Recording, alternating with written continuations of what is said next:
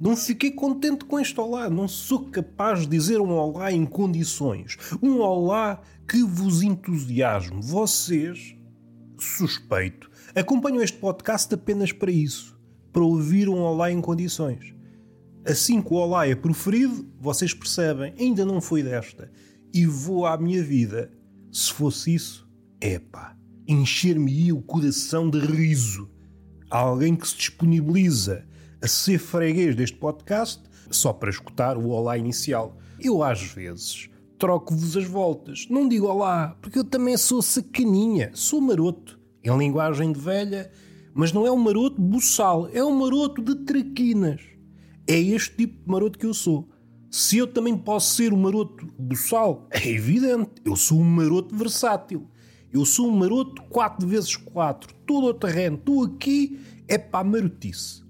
Mas não vamos por aí. A marotice é sempre bem-vinda, mas o que nos traz cá é pá, estou a ver montanhas cheias de neve, está uma música a passar, vocês estão a ouvir música de fundo, que é para embalar as minhas palavras, para a minha língua seguir o guião desta musiquinha. E estão a passar imagens aleatórias. Há bocado passou um esquilo a saltar. E agora estou a ver aqui algo que deve ser os Alpes. Há uma casinha coberta de neve. Olha, agora passamos para outra paisagem. Está tudo verde, tudo verde. É uma paisagem sportinguista. Vamos esquecer o que eu estou a ver, não vos interessa. O que é que nos traz cá? Traz-nos cá a mágoa. A mágoa é a minha égua e eu sou o mongol. O mongol não interessado no cerco, em incendiar cidades e matar pessoas. Eu sou um mongol que canta o fado em cima do cavalo. Tirado do contexto, era uma deixa digna de um drogadinho. O que é que me interessa dizer? Primeiro vou falar sobre a minha vida, que é uma vida. Oi, pá, isto não interessa a ninguém. Um episódio que aconteceu esta manhã, que talvez não seja descabido contá-lo. Não sei se estão a par disto, mas houve tempos em que a figura do canhoto era ostracizada pelo velho. Provavelmente a par do ruivo, mas o ruivo é preciso recuarmos para a Idade Média. Ser ruivo na Idade Média, como eu já referi aqui neste podcast, neste mamarracho chamado Túnel do Vento, é pá, era a coisa mais triste que podia haver. Uma pessoa saía de casa e quando dava por ela estava em cima de uma cruz. Que por um lado é chato, ser crucificado é chato, mas por outro corrige a postura. Nós estamos habituados atualmente a estarmos curvados, tal como eu estou. Estou curvado, quase a pôr o microfone na boca. Estou aqui a enamorar-me pelo microfone. Tudo por vocês. Eu estrafego a minha coluna para vos facultar a voz límpida, esta voz de tenor barrigudo, aconchegarem a vossa cabeça, uma cabeça que está doente uma cabeça que está doente. Fala-se pouco ou fala-se muito de doença mental. É um eco atual. É uma esquina do discurso atual. Quando damos por ela, oi, estamos a passar pela doença mental. Às vezes faz sentido, outras vezes não faz. É como a empatia. É uma muleta. Uma muleta digna de pessoa civilizada, de pessoa que se importa. Contudo, é uma muleta de esquina. Nós comunicamos, doença mental, e vamos à nossa vida. Seguimos viagem. Sim, o ser humano tem um carinho pela parvoíce. Não vamos negá-lo. Mas o que é que eu quero dizer? Eu sou canhoto. Sou canhoto, sempre fui canhoto, apesar das bastas tentativas de que fui alvo. Tentaram doutrinar-me a mão. Seja a professora, a professora menos, mas ainda assim ainda me recordo vagamente. O velho típico olha com alguma desconfiança aquele que rebisca com a mão esquerda. E eu sou uma figura a todos os títulos estranha. Primeiro porque estou a escrever numa pastelaria. Quem é a pessoa que se levanta de manhã para escrever, usar essa coisa antiga que é o papel e uma caneta? Isso já não se usa. Olham para mim como se eu fosse um fóssil vivo, como se eu fosse uma personagem que saiu, que veio à tona de um quadro antigo e foi beber um galão e foi comer a sua torrada e foi rebuscar uma folha. Olham-me com essa surpresa e olham e continuam a olhar. Olham para cima, olham para baixo, olham para a esquerda, olham para a direita e atravessam a rua. Isto foi apenas estúpido. O que é que esse olhar procura? A legenda. Eu sou a personagem que veio à tona do quadro e que fez cair a legenda. Eu sou uma personagem indecifrável. Eu nem sequer devia existir. Então está tudo agarrado ao telemóvel, a mergulhar no feed das redes sociais, a cuspir a sua indignação aqui e ali, a ser copioso na sua arrogância.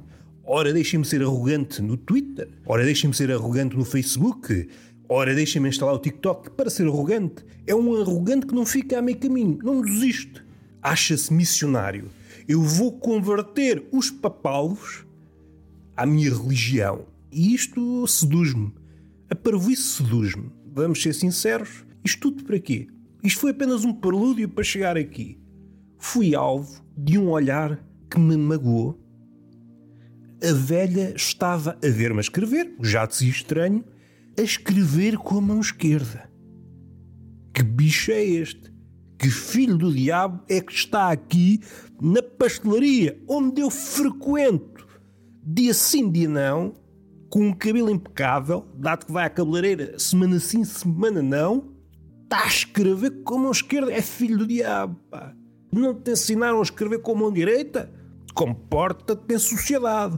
Uma coisa é andar aos tiros e às facadas. Para citar um poeta da minha vila, eu sou uma pessoa decente, mas se me passo, leva já uma facada nas tripas. É a poesia no seu estado mais puro. Não há palavras a mais. Homem decente, mas também tem limites. E o limite? Facada no bucho. Acho bem. Acho bem, pelo menos o problema não se arrasta. Não gosta de levar problemas para casa. Vamos respirar. E eu senti-me intimidado. Então quer dizer que não me posso escrever. Mais uma vez, podia estar a meio de um poema que ia mudar a humanidade e pronto, fui parado pelo olhar da velha. A humanidade fica como está. É isso que vocês querem. Estava ali a escrever um poema que era só pássaros e rosas e facadas. E a velha olha para mim e eu, opa, se calhar não vou por aqui. Não há super pessoa para ninguém.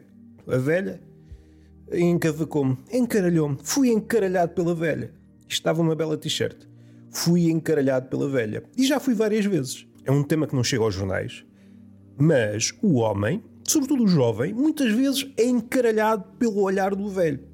Está a fazer das suas, a miúdo bacuradas, mas da bacurada nasce a pepita. Já dizia um gajo qualquer. Se nunca ninguém disse isto, digo eu, fico eu com a autoria desta frase. O trabalho fica minado pelo olhar.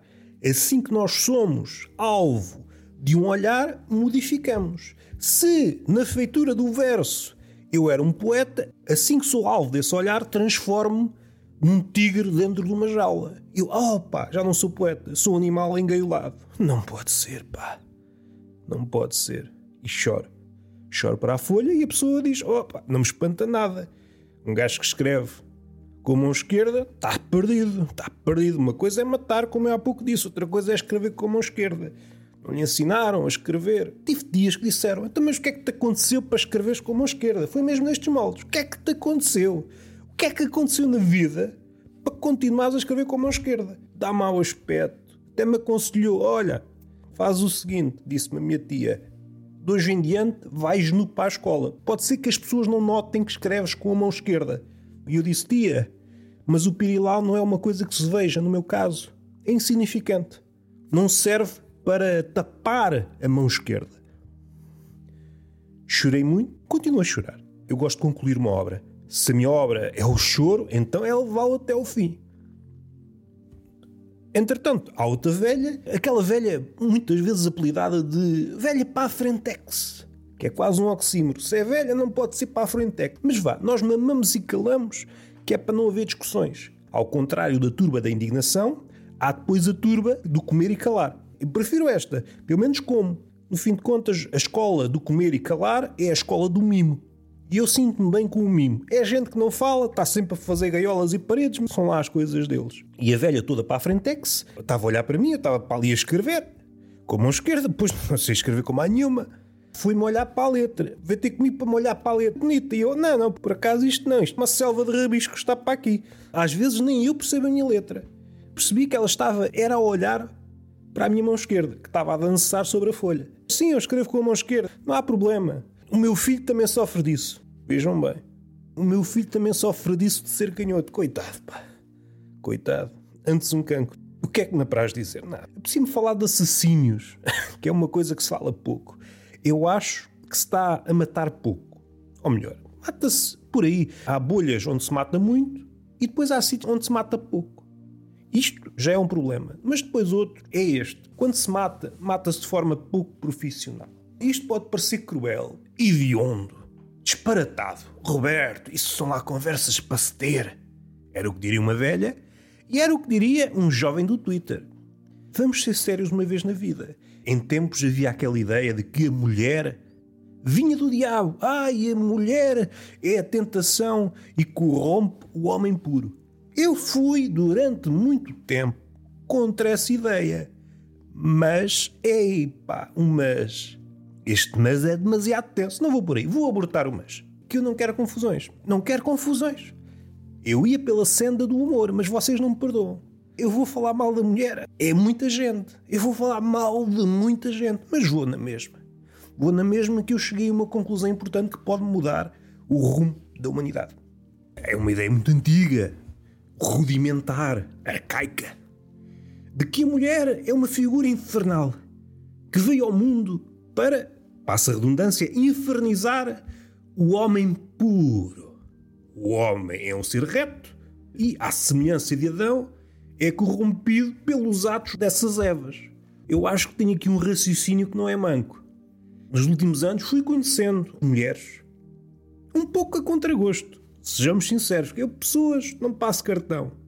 Eu sou um bocado como o Diógenes. Eu, para mim, era a vida dentro de uma pipa, dentro de um tonel, que é uma pipa de cerâmica assim grande, para se viver. Uma pessoa também não pode viver em qualquer buraco. Rodeado de cães, cínico. Estou a falar de Diógenes, o cínico, porque havia outro Diógenes que era Diógenes Laércio.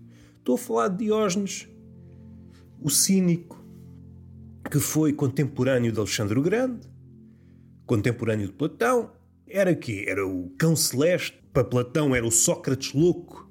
Era tudo e mais alguma coisa. É um sujeito que perseguia a ideia de encontrar um homem bom. Diógenes, o cínico, foi o maior louco de todos. Mas uma loucura conquistada a ferros. Não é aquela loucura que nos cai de bandeja. Regressou do inferno, fez o impossível, virou costas ao mundo. E às poses. No fundo, é uma figura que está nos antípodas deste século. O homem contemporâneo está persistentemente em pose e Diógenes borrifava-se para a pose. Eu quero é que vocês se fodam, meus amigos. E tanto dizia isto ao Alexandre o Macedónio ou, por exemplo, a Platão ou um rico qualquer. Eu quero é que vocês se fodam, meus amigos. Vocês sabem lá o que é vida? Não dizia nestes moldes. Mas pronto, temos de atualizar. Isto é aquilo que acontece com muitas das obras antigas. Vão sofrendo atualizações. E, pegando nesta ideia, que acontece muito no cinema, vão substituindo a linguagem dita coloquial daqueles tempos pela nossa há aqui um problema. O reservatório de palavras está a diminuir. E há de chegar a uma altura em que a renovação das obras de Shakespeare são mais ou menos isto. Ah, o gajo morreu, foda-se. Assim morre também, caralho, foda-se. E é este o diálogo. E nós aplaudimos porque o teatro é uma coisa bela. Vou respirar um bocado. Sinto que critiquei muitas pessoas ao mesmo tempo. Critiquei o mundo. No fim é aquela ideia do poeta maldito. Eu contra o mundo, o mundo que se foda. Aliás, o mundo tem que me pedir desculpa. É uma pose muito contemporânea. Nós é que estamos certos. Isto é aquilo que o Narciso quer dizer, mas ainda não arranjou forma de o dizer. Além de ser este gajo que eu acabei de retratar, é também uma figura muito tímida. Uma figura muito caguinchas. Está sempre a inventariar as possíveis trajetórias. Trajetórias essas que o podem levar aos cumes da carreira, da reputação está sempre a pôr tudo a render. No fundo, o que é que nós somos? O que é que o homem contemporâneo é? É o chulo dos seus neurónios. Está sempre a pôr os neurónios a render, o cu a render, põe o cérebro a render, o coração a render. Nada rende, o resultado está à vista. É um negócio que não é chorudo. O negócio está longe de ser chorudo. Está a falar de Diógenes, há aqueles episódios célebres, dialogou com Alexandre o Grande, tira-te da frente, estás-me a tapar o sol. Alexandre, se não fosse Alexandre, gostava de ser Diógenes. E ele depois, ah, não sei quê, Não consigo distinguir os ossos do teu pai dos de um escravo. Estes diálogos, mais ou menos conhecidos. Mas depois há outro, menos conhecido, que eu escrevi hoje na crónica. Um rico convidou Diógenes a entrar na sua casa, que era uma casa limpa, toda a brilhar, era só brilho. Presenteou-o com esta frase logo ao início: Meu amigo, você não cuspa no chão, que está limpo, que é uma maravilha. Diógenes, que estava com ganas de cuspir, talvez uma homenagem aos futuros jogadores da bola, também é aqui um ponto importante. Vamos parar aqui um pouco? Vamos? Hoje o homem é quase impedido de cuspir. É um ato nojento. Nojento depende do contexto. Se for um homem sem posses, é nojento. Olha, ali vai um desgraçado, não tem vergonha a cuspir. Se for um jogador da bola, não nos importamos. Cristiano Ronaldo cuspiu. É pá, cospe-me em cima, se faz favor. Vou guardar o teu cuspo num boião e vou vendê-lo no LX. Vamos respirar. E o que é que Diógenes fez? Cuspiu-lhe na cara. Porquê? Porque, segundo Diógenes, era o único sítio sujo que ele encontrou. Foi o primeiro e o último da sua espécie. Um homem sem posse. É o que mais contrário existe este século. Mas eu estava a falar das mulheres, ia pelo um caminho perigoso. Mas eu tenho provas. Eu tenho provas. De facto, a mulher anda a aprontar qualquer coisa. Pode ser a mesma, vejam bem como é contraditória, ou vejam bem como ela anda a esconder qualquer coisa. Relativamente àquilo que eu disse do assassínio, da morte, não sei do quê, é capaz de dizer: Ai, Roberto, que conversas são essas? E depois o que é que faz? Põe-se à frente da televisão a papar horas de documentários de psicopatas. A mulher anda a preparar qualquer coisa. Há muita mulher hoje que só faz isto. Vídeos de influencers a falar sobre maquilhagem e documentários de psicopatas que mataram a torto e a direito. É isto que a mulher do século XXI quer. E isso deixa-me com o pé atrás. Se calhar esta ideia de que a mulher é uma figura que saiu do inferno para atormentar a cabecinha ingênua do homem tem algum fundo de verdade. Não posso confiar numa pessoa que passa horas e horas a ver vídeos de maquilhagem e horas e horas a ver documentários de psicopatas. Nem encontro ligação e isso assusta-me. Assusta-me. Porque eu sou um canhoto. Um podcaster canhoto. Sofro deste mal, pronto, calhou-me assim. Eu tenho de conviver com isto. E está feito. Está feito. Espero que percebam que há aqui humor. Ah, não me ri. Não te riste porque és parvo. Não estou aqui para te agradar. Eu estou rodeado de cães, dentro de uma pipa, agarrado a uma lanterna. Eu estou nu, aliás. Nem é tarde, nem é cedo. E vamos acabar com uma frase de Diógenes, o cínico, que me parece que é exemplar. Põe a nu a sociedade do seu tempo e põe a nossa, que é uma sociedade muito mais em pose do que a dele. Deixem-me ver se eu encontro que eu escrevi isto hoje. Ele tinha o costume, quanto a mim saudável, que era masturbar-se ao ar livre. Já que estou aqui rodeado de pessoas, por que não bater uma canhola? E batia, sem problemas. Qualquer homem está em condições de bater a sua canhola, a sua pívia. Pode haver tratores da pívia, pode haver paladinos da pívia, mas em todo o caso, a pívia concretiza-se. A pívia é amiga do homem. Ao contrário de Diógenes, nós batemos uma pívia sem interesse é uma pívia que acaba ali, não é uma pívia que deixe legado. Ao contrário da serapitola de Diógenes. É uma pívia que deixa herdeiros. Numa das vezes que estava a afagar o nabo, disse: Quem me dera que bastasse também esfregar a barriga para se deixar ter fome.